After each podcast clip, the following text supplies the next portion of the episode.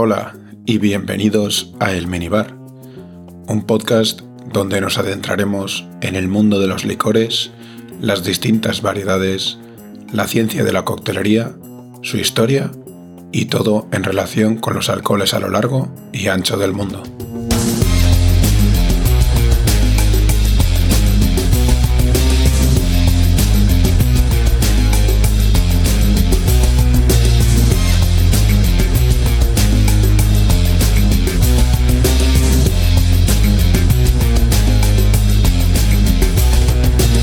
Hoy, el mundo del whisky irlandés.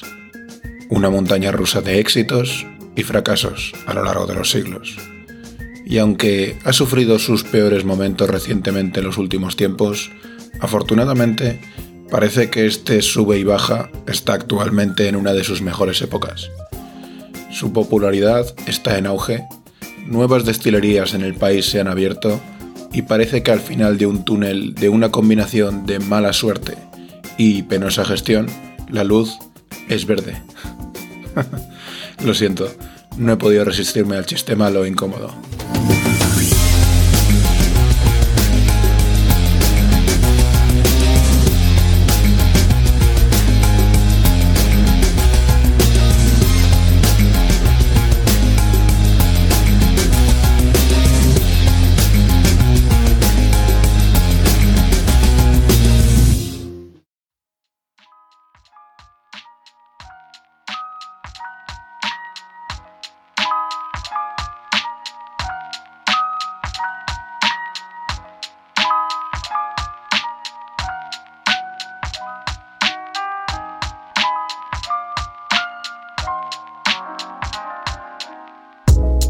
La historia del whisky irlandés se remonta al menos, según datos oficiales, hasta el 1405. Sí, ha llovido desde entonces. Es en estas fechas cuando se tienen las primeras menciones al término whisky irlandés, aunque sin duda este se hacía desde mucho antes. Las congregaciones monacales de los monasterios tenían por costumbre utilizar el proceso de destilación para la elaboración de perfumes, proceso que era importante tener ya explicado en el primer episodio de este podcast. Obviamente, entre hornada y hornada, también se podían aprovechar estas instalaciones para crear destilados aromatizados con hierbas y especias. Por supuesto, este era un estilo bastante diferente al elaborado hoy en día, pero que ya abría las puertas a la lógica evolución del producto. El punto álgido de esta evolución llegó en el siglo XIX, con más de 30 destilerías oficiales a lo largo y ancho del país. Este éxito se vio relegado por el auge de la industria escocesa. A estas alturas no debería de tener que mencionar el motivo de tal auge, que luego me acusan de repetitivo. Aunque recomiendo una escucha al episodio del whisky escocés. A finales del siglo XX, el número de destilerías había sido reducido a solo tres. Afortunadamente, en los últimos 30 años, la industria ha vuelto a crecer, hasta un total de 18 destilerías, y alguna más en proceso. Esta vuelta a la vida se debe sobre todo al mercado de las exportaciones. Pero, ¿cómo se ha llegado a este punto? Bueno, hay que empezar por el fin de la Edad Media en Irlanda. Hasta finales del siglo XVI, solo los gentlemen o hombres nobles tenían permitido el destilar alcohol. Pero en 1608 se expendió una licencia a un tal Sir Thomas Phillips de la ciudad de Bushmills, en el condado de Antrim. Esta fue una de las primeras licencias otorgadas para edificar destilerías industriales en el país. Aunque el edificio no fue terminado hasta el 1700, sigue siendo históricamente una de las más antiguas destilerías oficiales del mundo. Como estas licencias solo se otorgaban a los señores feudales, montones de destilerías ilegales aparecieron a lo largo y ancho del país, sobre todo en las zonas rurales. Debido a que los británicos solo tenían control legislativo sobre Dublín, se popularizó el término Beyond the Pale, o más allá de Pale, una localidad que marcaba la zona limítrofe controlada por los ingleses, para designar al alcohol que nutría las calles y que se destilaba en pequeños alambiques escondidos en graneros y silos. Este destilado se conocía como potín, que viene de tiny pot, en honor a esos alambiques pequeños. Se producía generalmente a base de patatas, y debido a lo rudimentario del proceso, era según las historias bastante fuerte, similar al aguardiente, al orujo o incluso al moonshine americano. A finales del siglo XVIII, la industria gozó de un gran crecimiento, pero a la vez de una política de impuestos muy limitante. En 1759 se aprobaron leyes de pureza que limitaban los ingredientes que se podían utilizar y además sus cantidades. Esto llevó a pasar de alrededor de 130 destilerías oficiales, aunque la mayoría decidían no registrarse o cerraban, por lo que sus números son cuanto menos diáfanos, a solamente 32 hacia el 1820. La mayoría de estas destilerías estaban en las ciudades, aunque un paseo por las zonas más apartadas de Donegal o Ulster podía multiplicar esos números si a alambiques sin registrar nos referimos.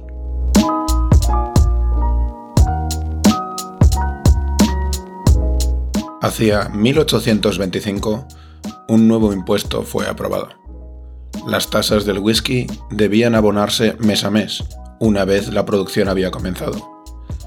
Esta idea demuestra la estupidez de la clase política, aplicando leyes carentes de lógica. Y si no, ¿a qué viene un impuesto mensual en un producto que solo es rentable después de haber sido madurado durante años? Políticos. Aún así, se crearon nuevas destilerías, ya que el nuevo impuesto eliminaba los límites de usos en ciertos ingredientes, y muchas destilerías enmascaraban el producto que obtenían de las zonas rurales comercializándolo como el suyo propio. Como se suele decir, echa la ley, echa la trampa. Este resurgir de la industria convirtió al whisky irlandés en la bebida más popular en el Reino Unido, estableciéndose una mezcla de cebada pura y malteada, herencia de todas las modificaciones debido a las leyes e impuestos. Con esto, cuatro grandes destilerías se hicieron con el poder de la industria. Jameson, Jameson, en medio, Powers y Rogue. Hacia 1932, un tal Aeneas Café, este nombre ya debería ser conocido entre los escuchas del podcast, inventa su alambique de columna de destilación continua.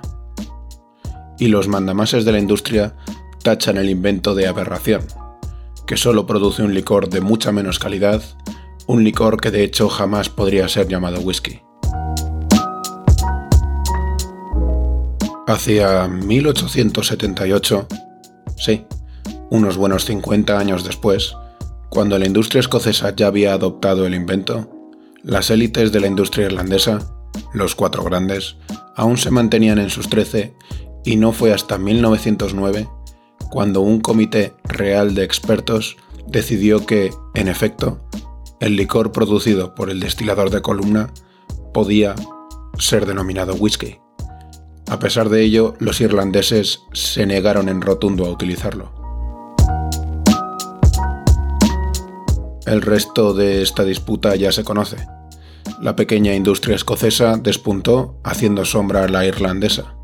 A este punto también se debe declarar que Escocia estaba exenta de otra tasa aduanera sobre el maíz que procedía de América, facilitando aún más si cabe la elaboración del whisky, en detrimento de la industria irlandesa. Hay que ver la manía que tiene la Gran Bretaña con asaltar los bolsillos de los irlandeses a base de impuestos y tasas.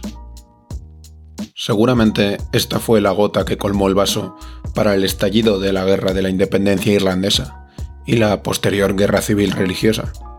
Con el bloque comercial del Reino Unido y toda la Commonwealth, la industria que ya estaba tambaleándose recibió un severo mazazo, con la enmienda americana que promulgaba la ley seca.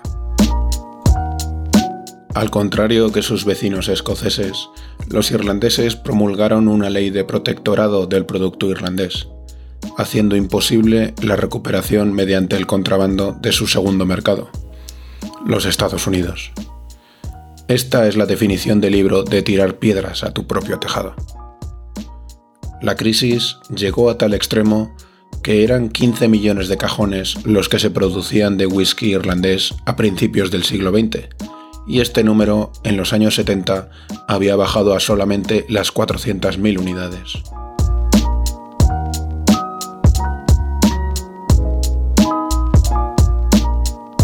Un punto de inflexión ocurrió en 1966, cuando Jameson, Powers y Cork unieron fuerzas para salvarse, juntándose en la destilería de Middletown, en el condado de Cork.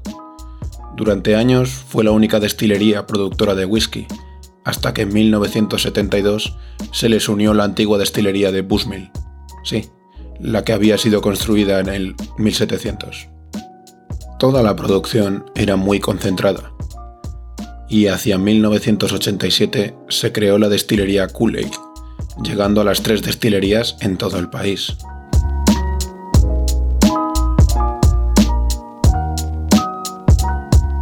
En 1988, la compañía Pernod Ricard adquirió las destilerías y con ello trajeron su estrategia de marketing. Y otra cosa no, pero si hay alguien en el mundo que pueda vender cualquier cosa, es un francés. Si estás en desacuerdo con esta afirmación, o eres francés y quieres venderme algo, no dudes en escribirme a hola.podcastelminibar.com o utiliza los comentarios que habilitan las plataformas de podcast. Y ya que estás por ahí, valora positivamente este episodio y escribe una reseña con tus impresiones. De cualquier manera, desde la adquisición francesa, las exportaciones de whisky irlandés han sufrido un aumento de entre un 15 y un 20% anual durante los últimos 25 años, lo que los convierte, sin lugar a dudas, en el whisky de mayor crecimiento de los últimos tiempos. Esto ha llevado a la reapertura de destilerías como la de Kilbegan, en 2007, la cual afirma ser la destilería más antigua del mundo, y no soy yo quien para discutir eso, y la apertura de nuevas y modernas destilerías a lo largo de toda Irlanda. De los 4 millones de cajones producidos en 2008, se pasó en tan solo 8 años a doblar esa cantidad. Definitivamente están siendo buenos tiempos para la industria irlandesa.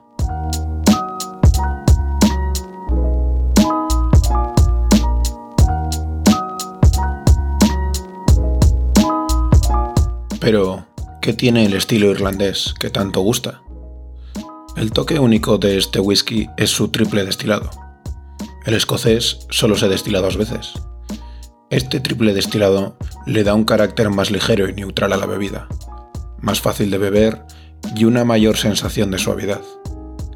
No se utiliza por norma general turba, por lo que este aroma ahumado terroso de algunos scotch no se encuentra aquí. Personalmente soy fan de este aroma, pero como siempre, la máxima es que culos y gustos cada uno tiene el suyo.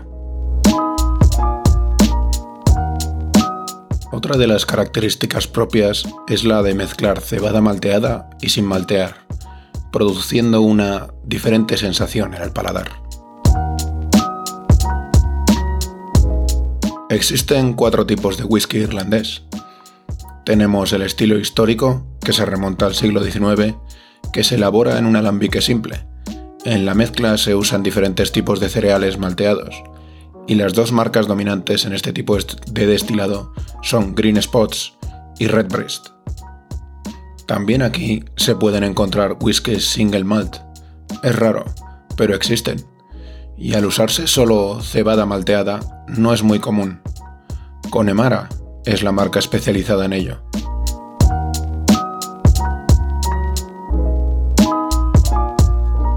Como sus vecinos del oeste, también hacen un fantástico whisky con cereal sin maltear, ligero al paladar, pero con muchas sutilezas. Grandes abanderados de este estilo son Kilbegan y Tellin. Pero la mayoría del whisky irlandés se mezcla para conseguir capturar las características de todos sus ingredientes en un solo trago, las marcas más conocidas que se pueden adquirir son las que todos conocemos. Jameson, Black Bush, Telamore Dew, Bushmills.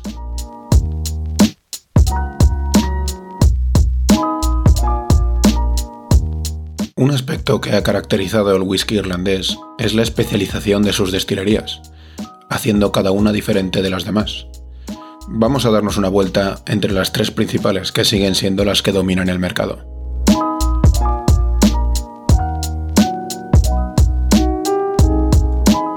Tenemos Middletown, la destilería que salvó la industria cuando Jameson, Powers y Cork unieron fuerzas.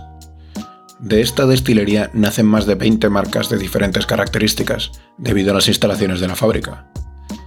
Middletown cuenta con cuatro enormes alambiques de pera, uno de triple columna y dos de columna simple. En la primera destilación se obtiene un alcohol de entre 30 y 50%. El alto volumen alcohólico se debe al gran tamaño de los alambiques. En la segunda destilación, la cual se llama la caída o the faint, el alcohol se eleva a unas tasas del 78%. En una segunda fase, las cabezas y las colas de la primera destilación también se incluyen. Y ya en la tercera destilación, de donde se obtiene el resultado final, las caídas se destilan junto con las cabezas y las colas, surgidas en la anterior fase. Esto crea un resultado de sabor muy ligero, aunque este puede alterarse añadiendo más o menos congéneres a la mezcla. Los destiladores de columna se utilizan para elaborar whisky de cereal, con un gran porcentaje de maíz en la mezcla, y además se utilizan desde un 20 a un 60% de cebada sin maltear, lo cual es el toque irlandés, creando cierta sensación aceitosa y frutal, típica de esta destilería. Por otro lado, en Bushmills, al norte de Irlanda, solo utilizan cebada malteada, similar a los escoceses, pero el producto se destila tres veces, hasta alcanzar el 84% de grado alcohólico. Para conseguir esta cantidad de rectificado cuentan con alambiques especiales para conseguir un mayor reflujo y como resultado se obtiene un producto suave pero con aromas frutales muy característico. Para el madurado usan barriles de Bourbon o Tennessee, aunque también utilizan diferentes tipos de barriles de sherry, generalmente de oloroso. Y por último, Cooley, la otra grande. Fue adquirida en 2011 por BIM Global. La globalización ha conseguido que una de las mayores destilerías irlandesas pertenezca a uno de los mayores fabricantes de bourbon americano, que a su vez ha sido absorbido por un conglomerado japonés. Sí, bienvenidos al siglo XXI. De todas maneras, en Cooley cuentan con dos enormes alambiques, pero solo usan doble destilación, saltándose a la torera las tradiciones irlandesas de las otras destilerías, y además cuentan con un destilador de columna para elaborar un whisky de cereal. En esta destilería se fabrica el whisky Telling, uno de los más refinados y de mayor calidad del mercado. Desde el minibar, te recomiendo degustarlo en cuanto tengas la oportunidad. Y aprovechando este espacio publicitario, quiero recordar a la destilería Cooley, a BIM Global o al conglomerado de empresas japonesas que manejan todo desde las sombras, que el podcast de El Minibar está abierto a ofertas de sponsorización, patrocinios e incluso recepción de obsequios con o sin ánimo comercial. Que si alguien quiere tener un, un detalle hacia un humilde servidor, siempre se puede contactar conmigo en Instagram o en Twitter. Sí, tengo un Twitter, aunque no sé muy bien cómo utilizarlo y en los canales ordinarios de El Minibar. Y esto ha sido todo con respecto al whisky irlandés. Una trayectoria, como decía al principio, llena de altibajos y sacudida por golpes, a veces autoinfligidos, a veces impuestos externamente, que llevaron a una industria a estar a punto de desaparecer en el siglo pasado, pero que consiguió sobrevivir, y gracias al aprendido y que está en constante lucha por ofrecer una mayor calidad para distinguirse sobre las demás. Desde aquí te agradezco la escucha, espero que te haya aportado conocimiento y alimentado tu curiosidad. Que tengas una feliz semana y nos escuchamos de nuevo en el minibar.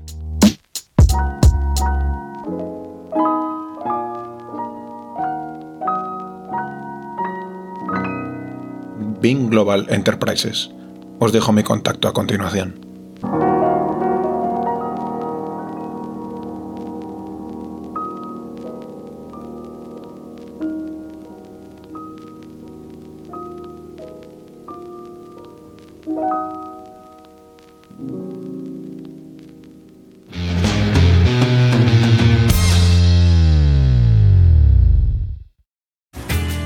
Hola de nuevo. Quería agradecerte el haber llegado hasta aquí. Espero hayas disfrutado del episodio. Y si es así, una gran forma de hacérmelo saber es suscribiéndote, valorándolo positivamente con una reseña, un me gusta o un comentario.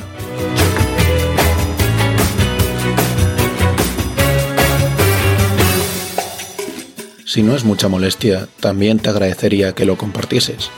Estoy disponible en Spotify, Apple Podcast, Evox, Stitcher y un montón de plataformas más, además de en Instagram como arroba el minibar podcast. Puedes escuchar los episodios directamente en www.podcastelminibar.com y también puedes ponerte en contacto conmigo para ruegos, reclamaciones, preguntas, proposiciones o incluso amenazas en hola@podcastelminibar.com.